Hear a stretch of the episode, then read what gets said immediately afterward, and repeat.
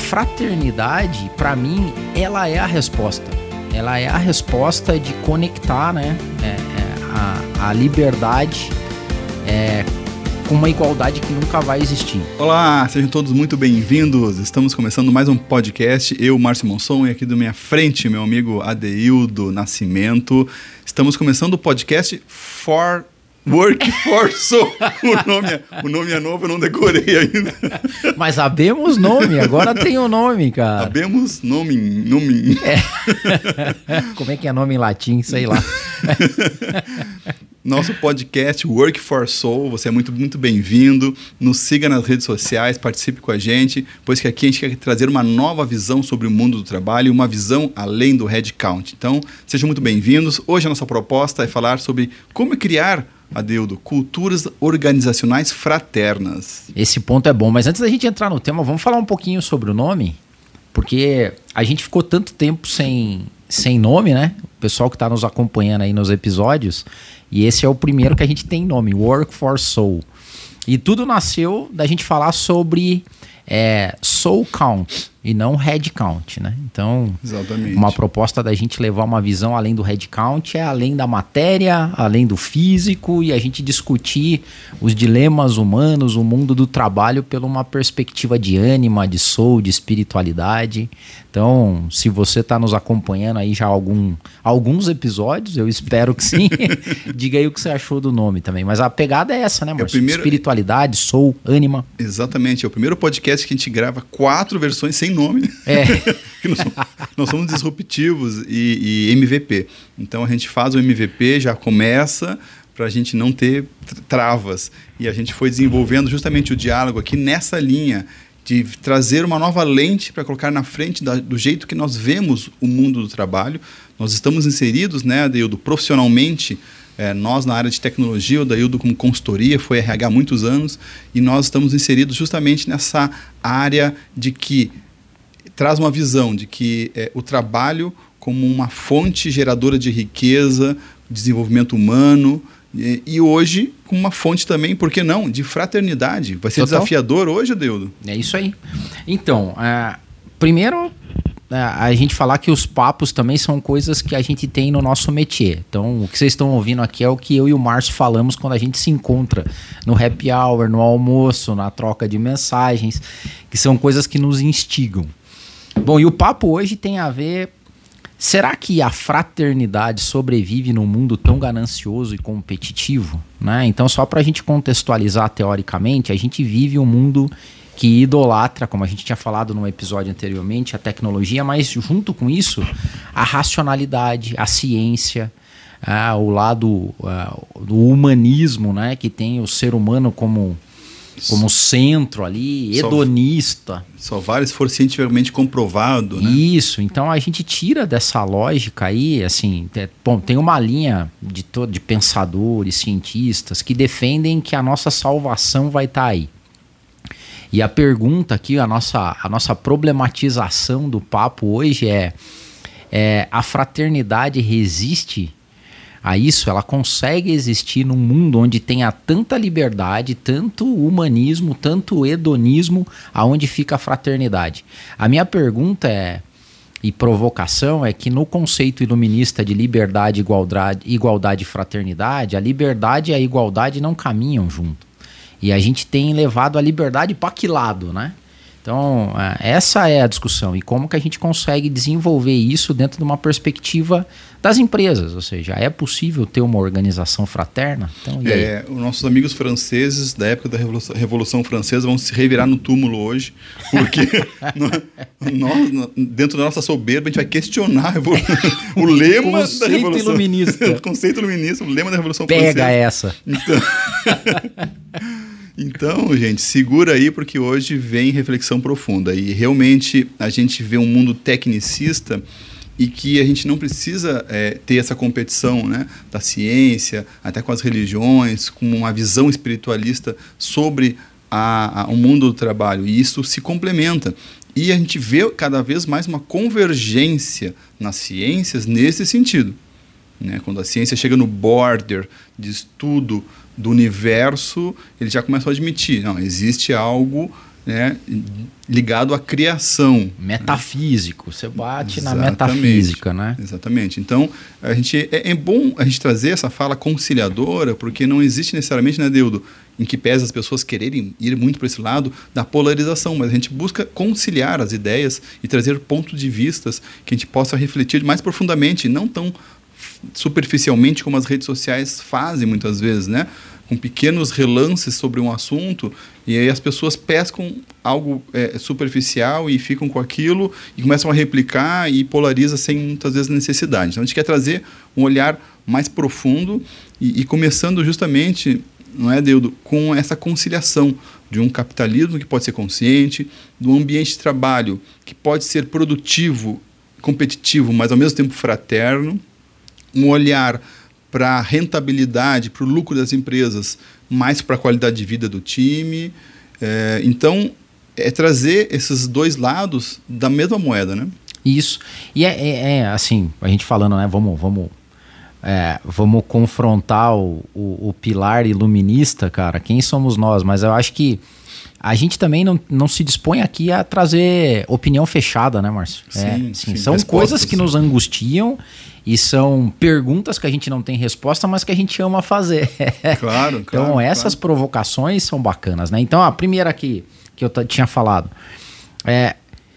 No mundo onde você tem extrema liberdade, e a liberdade é um, é, é um direito natural, né? Lá vem de Locke e tudo mais, ou seja, tem algumas coisas que a gente tem são direitos intrínsecos do ser humano, e um deles é a liberdade. É, não há como conciliar hoje liberdade com igualdade. Então, assim, num mundo que ensina o cara a ser competitivo, a levantar cedo, a, a trabalhar enquanto os outros dormem, a ralar, construir coisa, workaholic, e esse mundo também extremamente capitalista que diz que a ganância é boa, que o greed is good, né? A frase lá do, do carinha do Wall Street lá, Gordon Gekko. Então, greed is good. A gente tem que ser ganancioso. Você tem que buscar os teus próprios interesses. Eu chamo isso de uma, de uma sociedade umbigólatra, né? Então essa tudo gira em torno do nosso do ponto mais importante do universo, mais um termo. É, mais um termo. Nossa sessão ADIL dos seus termos cunhados ao vivo. É, então o cara tem aquele aquele ponto mais importante do universo que é o umbigo dele. É, e a fraternidade, para mim, ela é a resposta. Ela é a resposta de conectar né, é, é, a, a liberdade é, com uma igualdade que nunca vai existir. Então, assim, para mim, esse tripé, os três nunca vão chegar no perfeito. Então, quanto mais liberdade eu tenho numa, numa sociedade gananciosa, ególatra e hedonista como a nossa, menos igualdade eu tenho. Então hoje a gente está convivendo com um mundo desigual, desigual ao extremo. E qual que é a resposta? A fraternidade. Mas como é que a gente encaixa ela?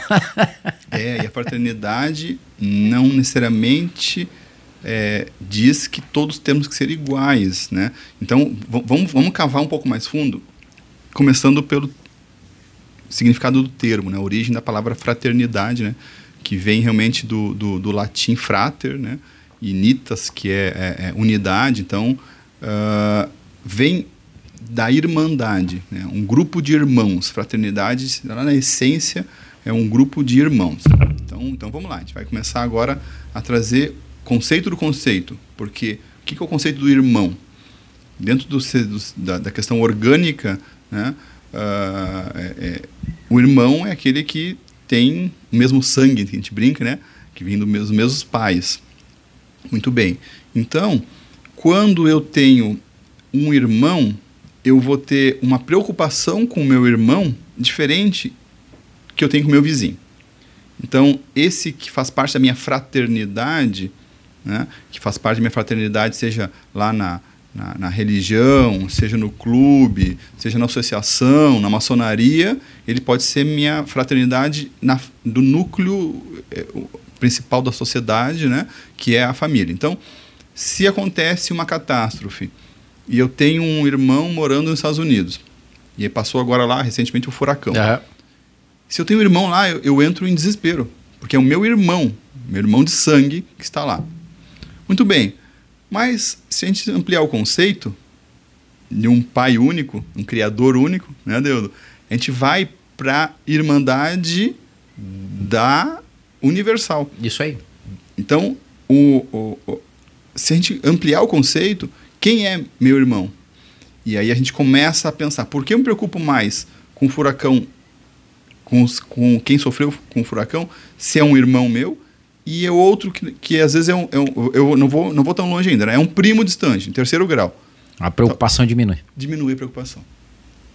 Então, de, e de alguma forma ele é consanguíneo, ele tem do meu DNA.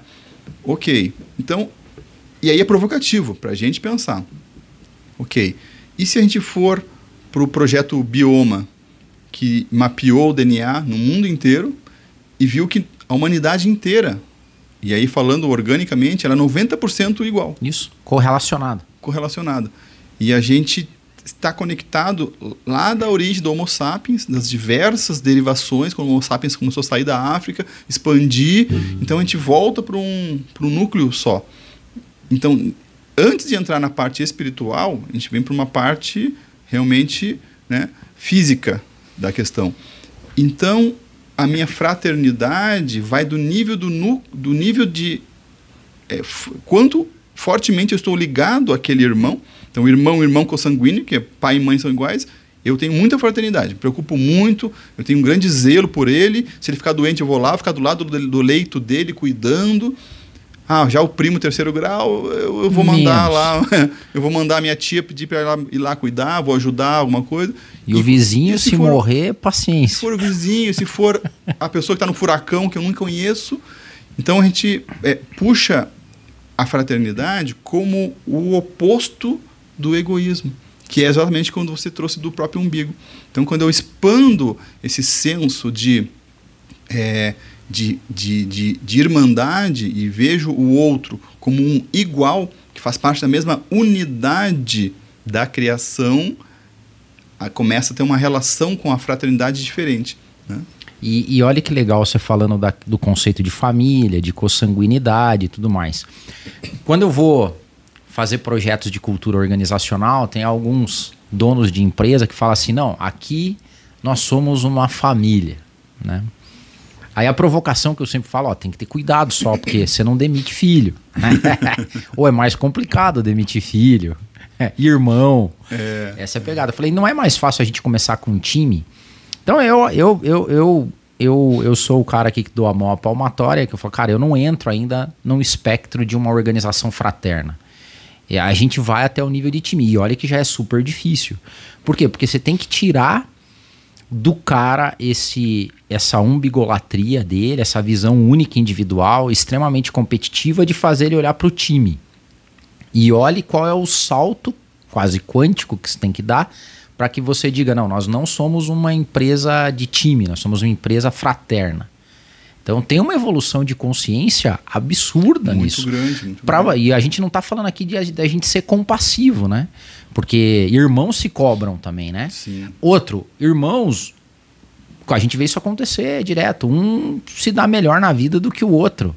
E filho do mesmo pai, da mesma mãe, ou seja, dentro de uma organização ela pode ser fraterna sem ser compassiva, mas passa pela ideia do cara deixar de lado a unidade indivíduo, né? ou seja, você como o centro do universo, e você começar a olhar, pô, não, talvez eu não seja o centro do universo, talvez seja a minha família, talvez seja a minha empresa, já talvez vai, seja o universo mesmo. Já, já, vai aumentando o raio, né? Já é. é, já é alguma coisa. Porque realmente, se a gente for pensar no egoísmo, né?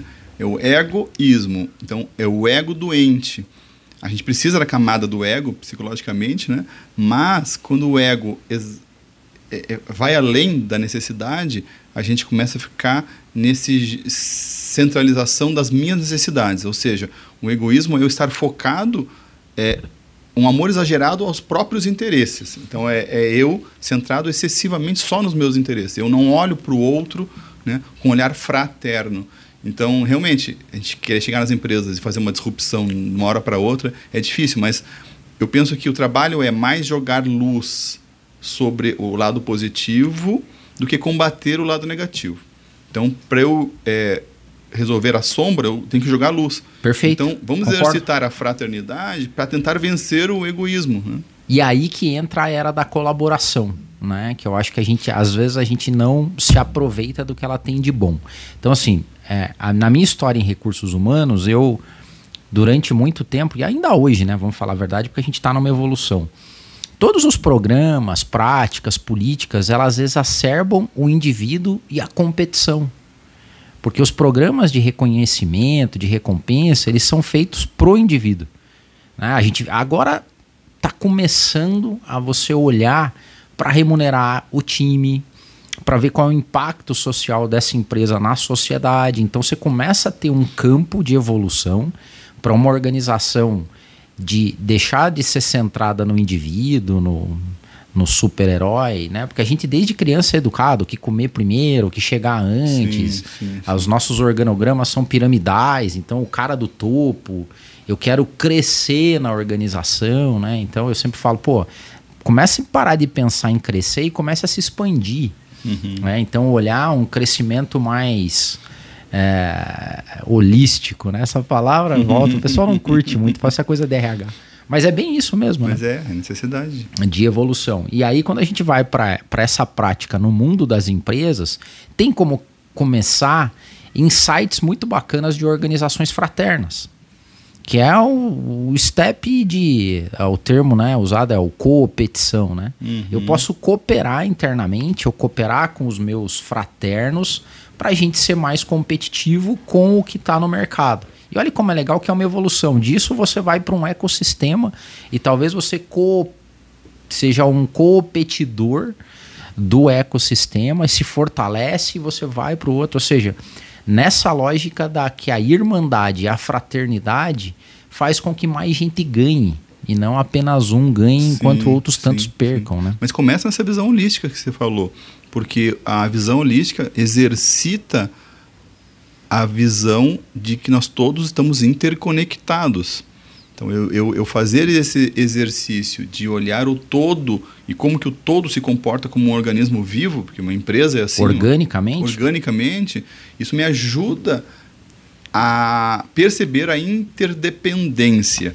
E talvez aí comece um exercício de entender que sozinho não, você não vai chegar lá. É, e você vê que tudo que a gente faz hoje, às vezes a gente tem que se policiar, porque a gente cria os nossos filhos para serem independentes. É. É, então, não interdependentes. Então, quando a gente coloca isso em xeque hoje no que a gente está vivendo na, na, no mundo, uh, e aí ó, eu trago talvez um contraponto ao novo iluminismo, ou que concordo que a gente está melhorando, ou seja, a gente come melhor, a gente dorme melhor. Lembra que a gente falou num episódio passado de que um cara pobre hoje tem uma vida melhor do que um rei na Idade Média. Mas a riqueza não é a mesma. Hoje nós temos muito mais riqueza do que na Idade Média e ela não está sendo distribuída fraternalmente. E não é nem numa visão comunista. Eu não, não, não, não tenho essa pegada. Mas eu acho que a fraternidade está tá esquecida. A gente tem que retomar ela e caminhar nesse sentido. Concorda? Sim, sim, com certeza.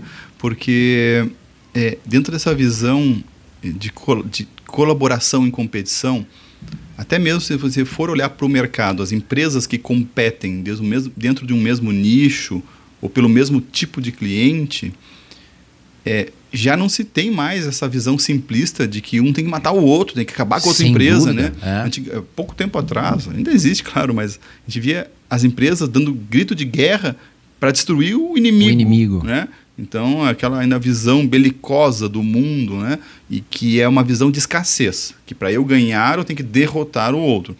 E nessa visão de cooperação que você traz, olhando para o mercado como um todo, como um organismo vivo, né? ampliando né? uma pessoa, a empresa e o mercado. Né? Então, essa estrutura que se retroalimenta, é, se eu fizer um processo de desertificação, de querer derrotar todos, ficar só eu, né?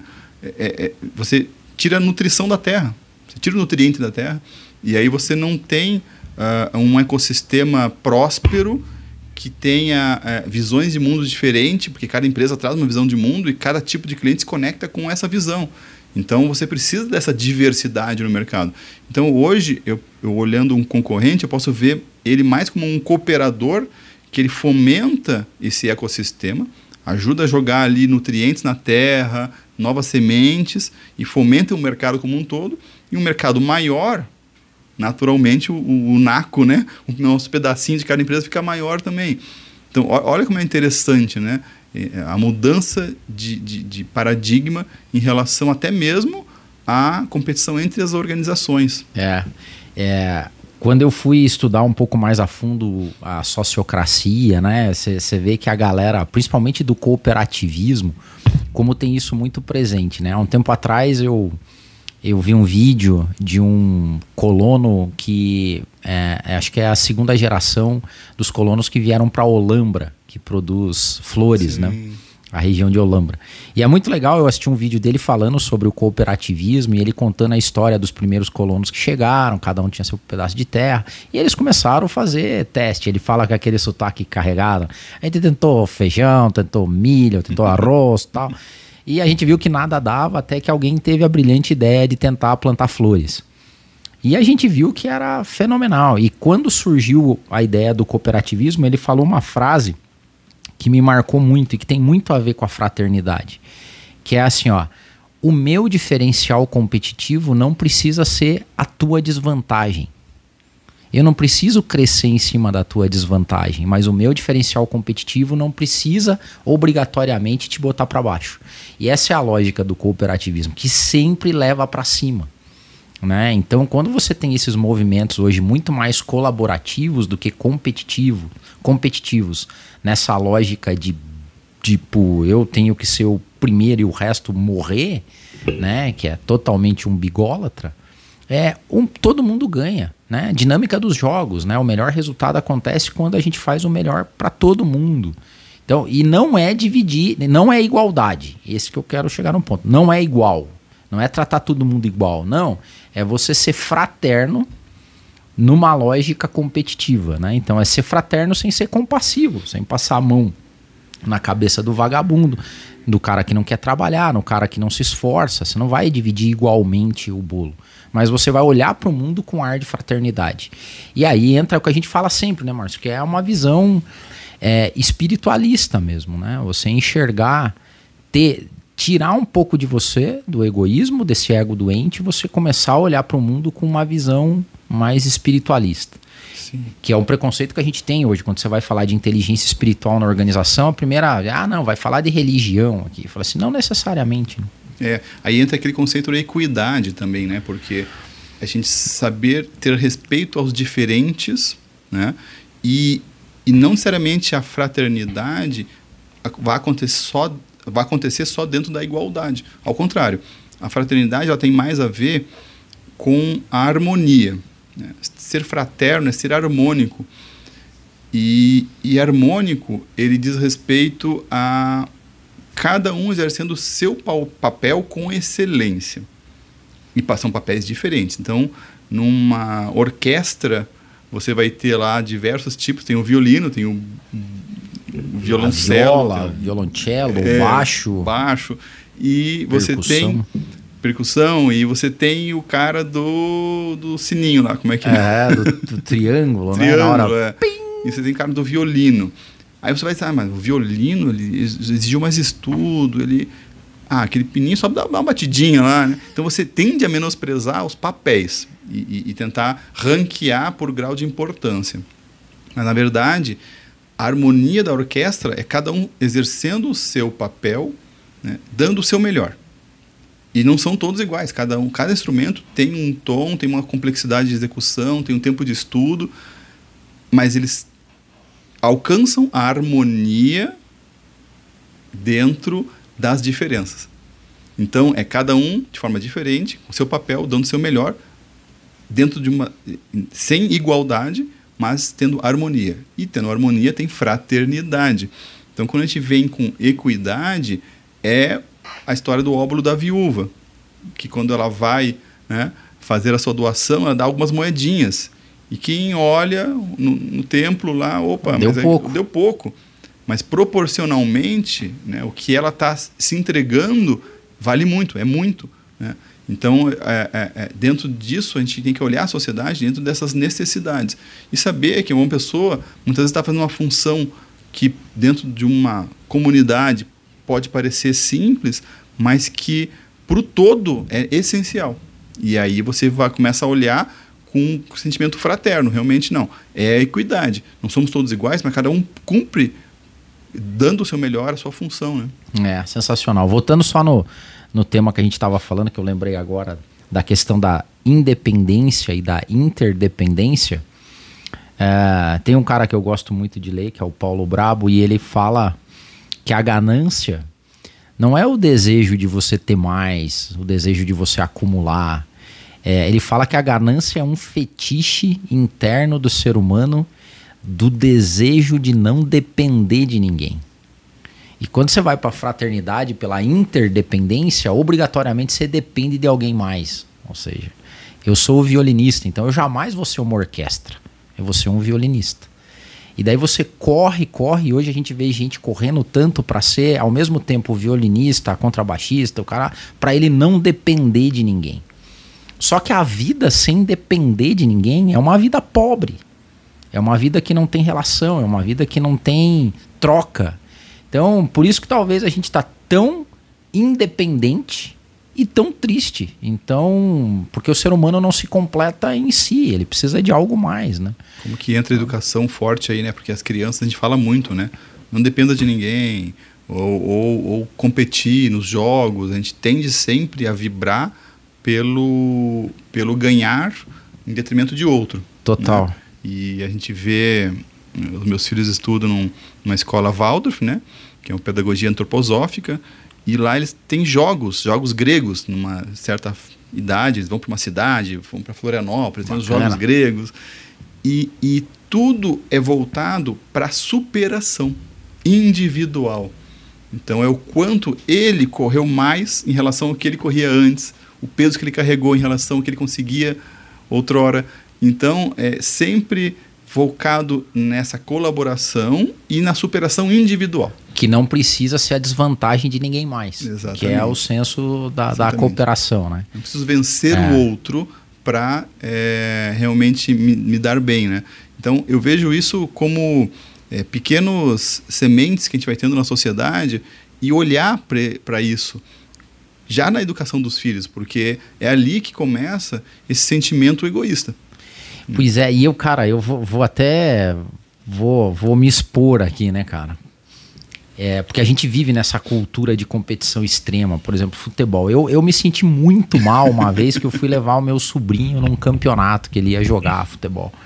E eu tava na torcida, e esse é meio o padrão da torcida do futebol, né, cara? E, cara, eram menininhos, sei lá, 9, 10 anos lá, o campeonato deles lá.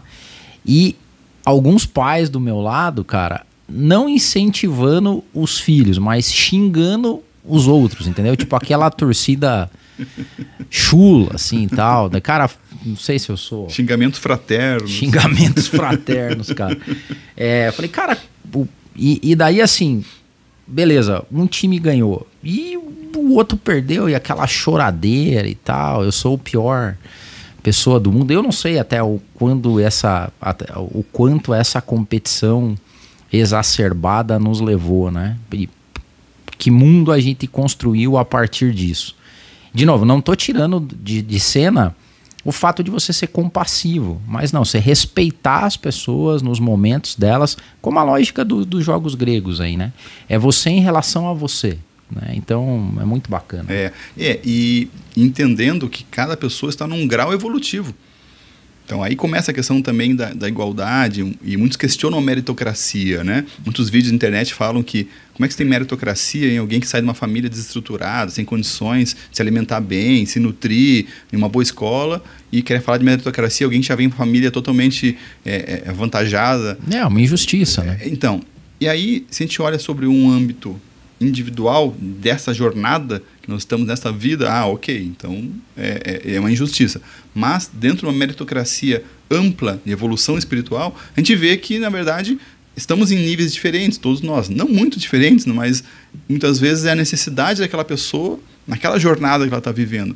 Então, a, a, a, meritocracia mais ampla, né, é, lato senso, digamos assim, ela tem que considerar fatores que saem anteriores ao berço, porque não tem como. Porque aí um já nasce em berço esplêndido, em berço de ouro lá, e outro nasce na favela. Então você não tem como falar em meritocracia dentro de uma jornada, né?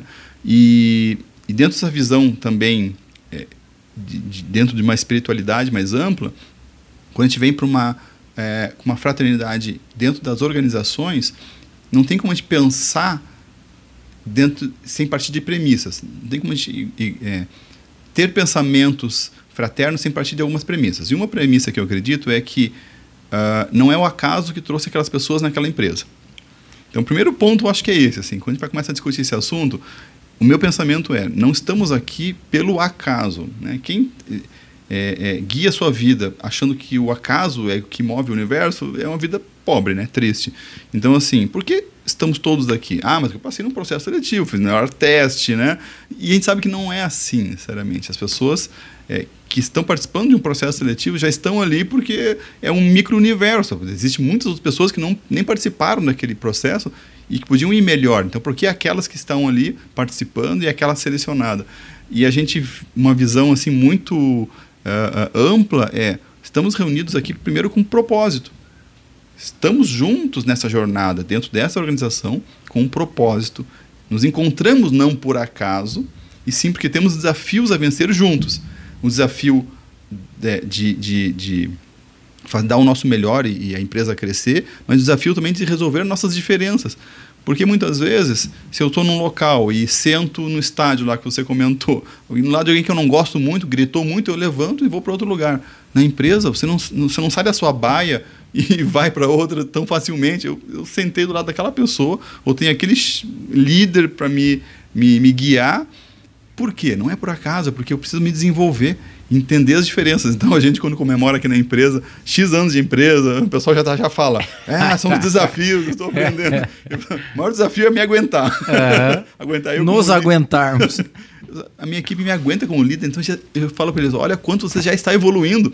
Sua tolerância, paciência, resiliência. Então a gente brinca muito, porque o meu discurso é, é ter a jornada profissional com crescimento pessoal é, profissional, financeiro, mas também espiritual. Né? Então, olhar o, o, trabalho dentro de uma empresa sobre esse aspecto, eu começo a ver toda a dificuldade de relacionamento, de projetos que parece que estão colocados para não dar certo, que são desafiadores, excessivamente desafiadores, e, e, e, restrições de orçamento, de tempo. A gente começa a ver todos esses desafios como algo que vai me fazer, me catapultar para frente, vai me fazer, me forçar a me desenvolver para eu conseguir exercer melhor aquela atividade e nessa caminhada de me desenvolver, eu estou evoluindo. E aí, naturalmente, a coisa vai acontecendo. Né? E olha só, ou seja, essa outra sociedade hedonista, ególatra aí que a gente fala, ela foge disso.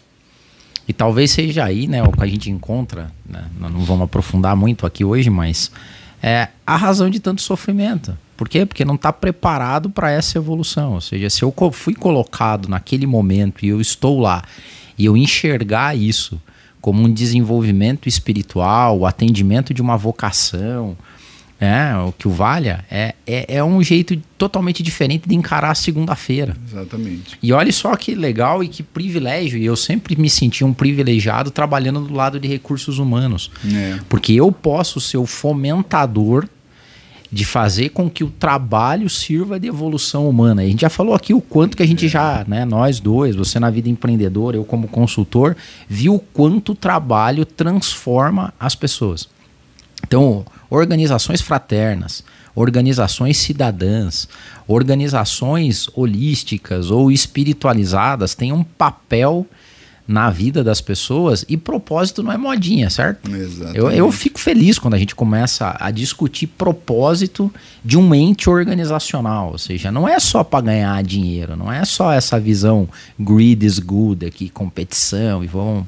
Porque se a gente continuar indo desse lado, a gente tá, tá frito, né? É, tá... e aí essa visão naturalmente ela coloca as pessoas nas empresas com uma visão utilitarista. É, é, se o foco essencialmente no lucro a todo custo, eu vou ver as pessoas como recursos mesmo. Né. Os humanos vão entrar ali como recurso somente, né? E o recurso, quando não me serve mais, é descartável. Então, é, ver as pessoas que estão é, comigo nessa jornada empreendedora como uma irmandade no sentido mais amplo da fraternidade, que estão, na medida do possível, dando o seu melhor, e que se não estão dando o seu melhor, por que não? Então, olhar para o sistema, para o ecossistema que a gente monta, né, para o ambiente, está propício para a pessoa dar o seu melhor, né, e olhar para esse time como realmente pessoas é, dentro de um conjunto buscando um objetivo comum, mas não é o objetivo só o fim em si mesmo, mas a caminhada, a jornada importa. Então, o como eu caminho essa jornada corporativa, empreendedora, é mais importante do que o chegar, que muitas vezes não tem o chegar, e ele é um desafio constante, né? Então eu converso muito com o nosso time sobre o como caminhar, como encarar essa segunda-feira, como colocar o meu talento em ação em cada pequeno detalhe que eu faço, fazer com amor, fazer realmente se entregando, né? E ter o orgulho de missão cumprida, né? Isso eu acho que é uma coisa muito legal. Só olhar para o trabalho feito e dizer, puxa, né? É, esta é minha obra, esse é o produto do meu esforço que eu, eu, eu, eu, eu sou um co-criador aqui. Eu, faço parte da, da, da, criação de Deus, mas eu sou co-criador na medida que o, humano tem essa capacidade né, de criar empreendimentos, criar empresas, organizações, prédios, e ele está é, é, tá co-criando. Então, olhar para a obra e ter aquele prazer do dever cumprido é muito legal, né? Cara, você foi poético agora, profundo. Mas é muito legal a gente fazer isso e conectar com o Work for Soul, né? Porque a gente nunca teve à disposição da gente tanta tecnologia, tanta coisa boa, tanta possibilidade, tanta criatividade, tanta é, é espaços como esse. A gente nunca foi tão. A gente nunca teve a possibilidade de ser profundo e a gente está sendo raso. É. é. então, isso é uma coisa que eu acho que nos angustia, né? Então, quando a gente fala de uma visão além do headcount, é que a gente precisa evoluir. Todo o resto tá dado. Essas coisas são benchmarking. Eu, é, eu, eu, de novo, sou inculcado e muito chateado com benchmarking preguiçoso, com pessoas que não se aprofundam, com pessoas que vão olhar para todo isso que a gente tem dado hoje nas organizações é a possibilidade que a gente tem de criar um mundo bacana e desenvolver o máximo potencial do ser humano além do headcount, que a gente não faz isso, né? É. Então, assim, se você está aí do outro lado, aí acompanhando a gente, é viagem pura. A gente não tem resposta nenhuma, mas a gente gosta de conversar a respeito. e a gente. E eu mesmo aqui, na área de tecnologia, 12 anos, e falando aqui, a gente falou um A de tecnologia, né? A pessoa deve achar aqui que esses dois. E a gente está tomando só água, tá, gente? Isso aqui só é água, água tranquilo. Que a gente pode mudar para os próximos, eu não tenho problema nenhum. Ó, eu vou na aguinha aqui e a gente consegue viajar só na água, e, é porque o papo é bom mesmo, né? E a gente falou também da, Adeildo, da questão do assistencialismo, né? Ah, é que verdade. Outra questão é um interessante para a gente, gente é. falar, né? Porque as empresas, é, muitas vezes as pessoas e ou as empresas, bate aquele peso na consciência. Né? E, e você criou um outro termo. Divide com a gente, por favor.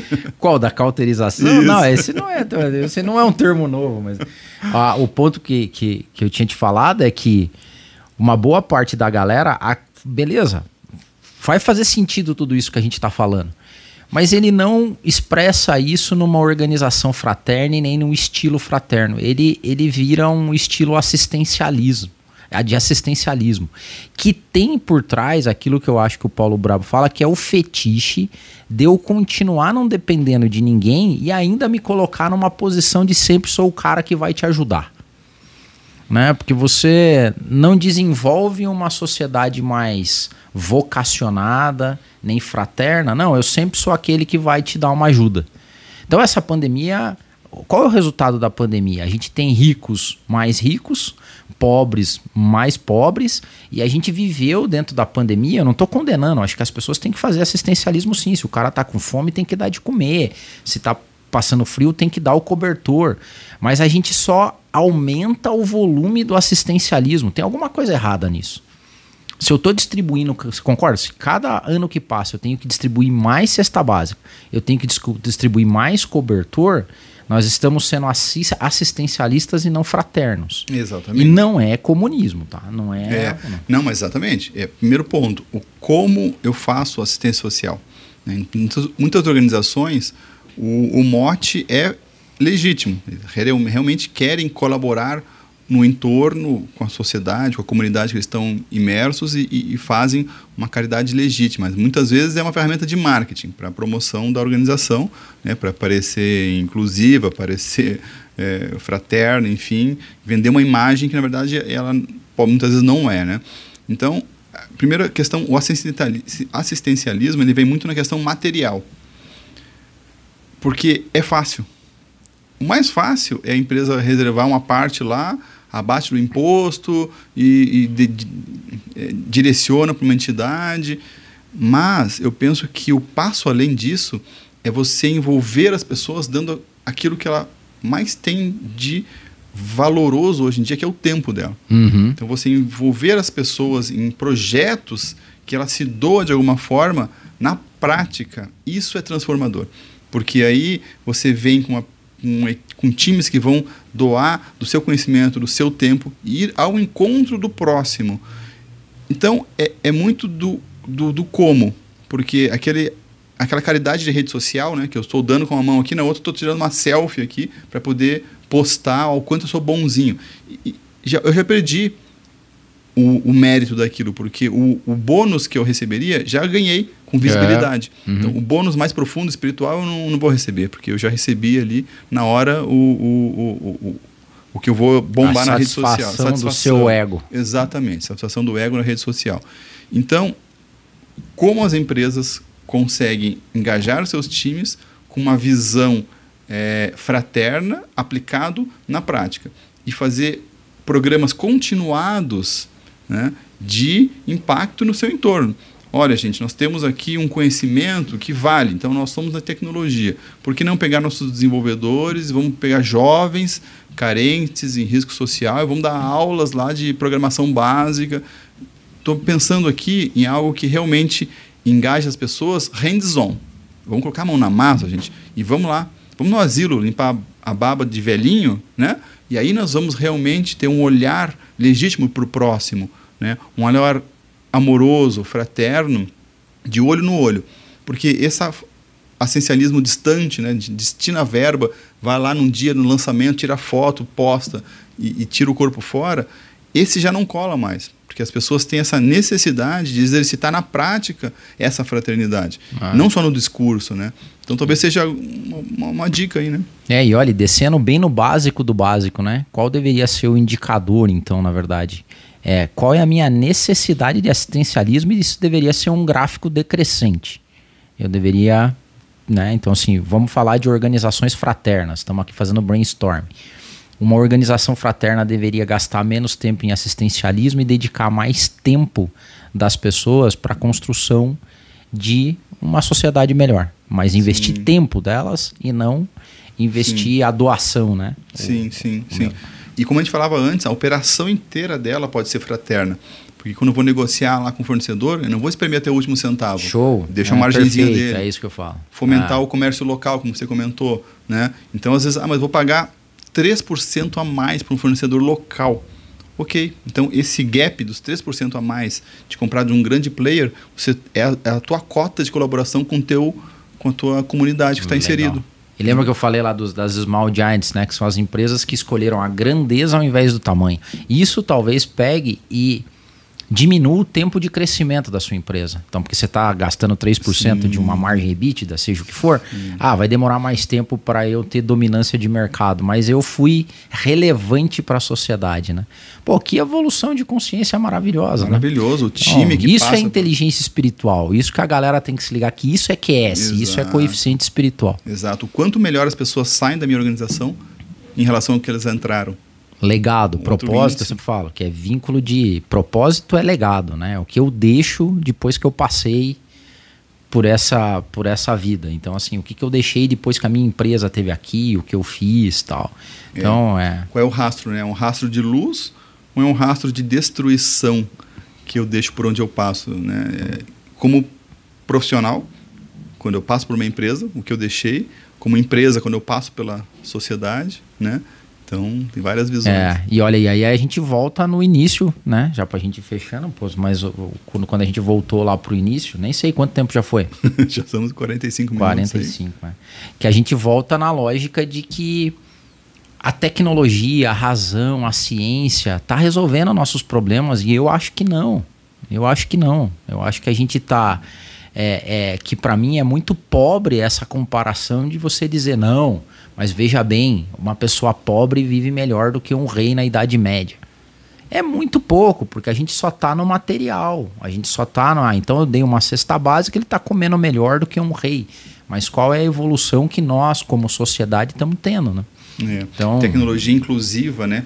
Tecnologias mais inclusivas que possam trazer realmente novas frentes de trabalho para aqueles que estão sendo excluídos do mercado naturalmente. Isso é um processo normal, mas por que não pensar em negócios que possam trazer a tecnologia com, fomentando novas atividades que vão incluir esse público? Então, realmente, a gente é, é, ter a tecnologia como um parceiro né, é, é, das pessoas, que é o grande foco. Né? Até a gente precisa convidar a Giovana Conte, que eu tinha te falado, que a Giovana desenvolveu o cartão lá na comunidade, que é uma ah, tecnologia que ao invés de você dar a cesta básica, você coloca o dinheiro no cartão e o cartão só pode ser usado no comércio local. Então, eu, eu desenvolvo todo o ecossistema local. Então, eu vou, esse dinheiro eu vou lá, a mulher vai lá na manicure, vai na sorveteria, mas na no, no, no entorno ali, na comunidade, né? Que é a expansão da, da irmandade para quem está próximo, né? da fraternidade para quem está próximo. Muito legal. Então, como desenvolver culturas organizacionais mais fraternas? Esperamos que o nosso papo de hoje tenha colaborado. Dado alguns insights, até diga é... pra gente se teve algum insight aí. Era legal também vocês mandarem pra gente, tipo, é, cases que talvez não estejam passando aqui pela nossa. Boa. É, de boas práticas, de, do que está acontecendo aqui, o mundo afora, né? Que é é bem legal isso, essa troca nossa aqui. Né? Boa, boa. Deixa nos comentários pra gente casos de sucesso ou que você deseja compartilhar, que a gente possa realmente replicar boas ideias. Pode ser um canal, né? E a gente propagar boas, boas ideias aí nessa área de, de organizações mais fraternas. Então, valeu, Adeildo. Show. Nos vemos na próxima edição, no nosso Work for Soul. Valeu, ah, gente. Ah, tem nome agora, né? Segura. Ninguém segura a gente agora. Valeu, gente. Um abraço. Um abraço.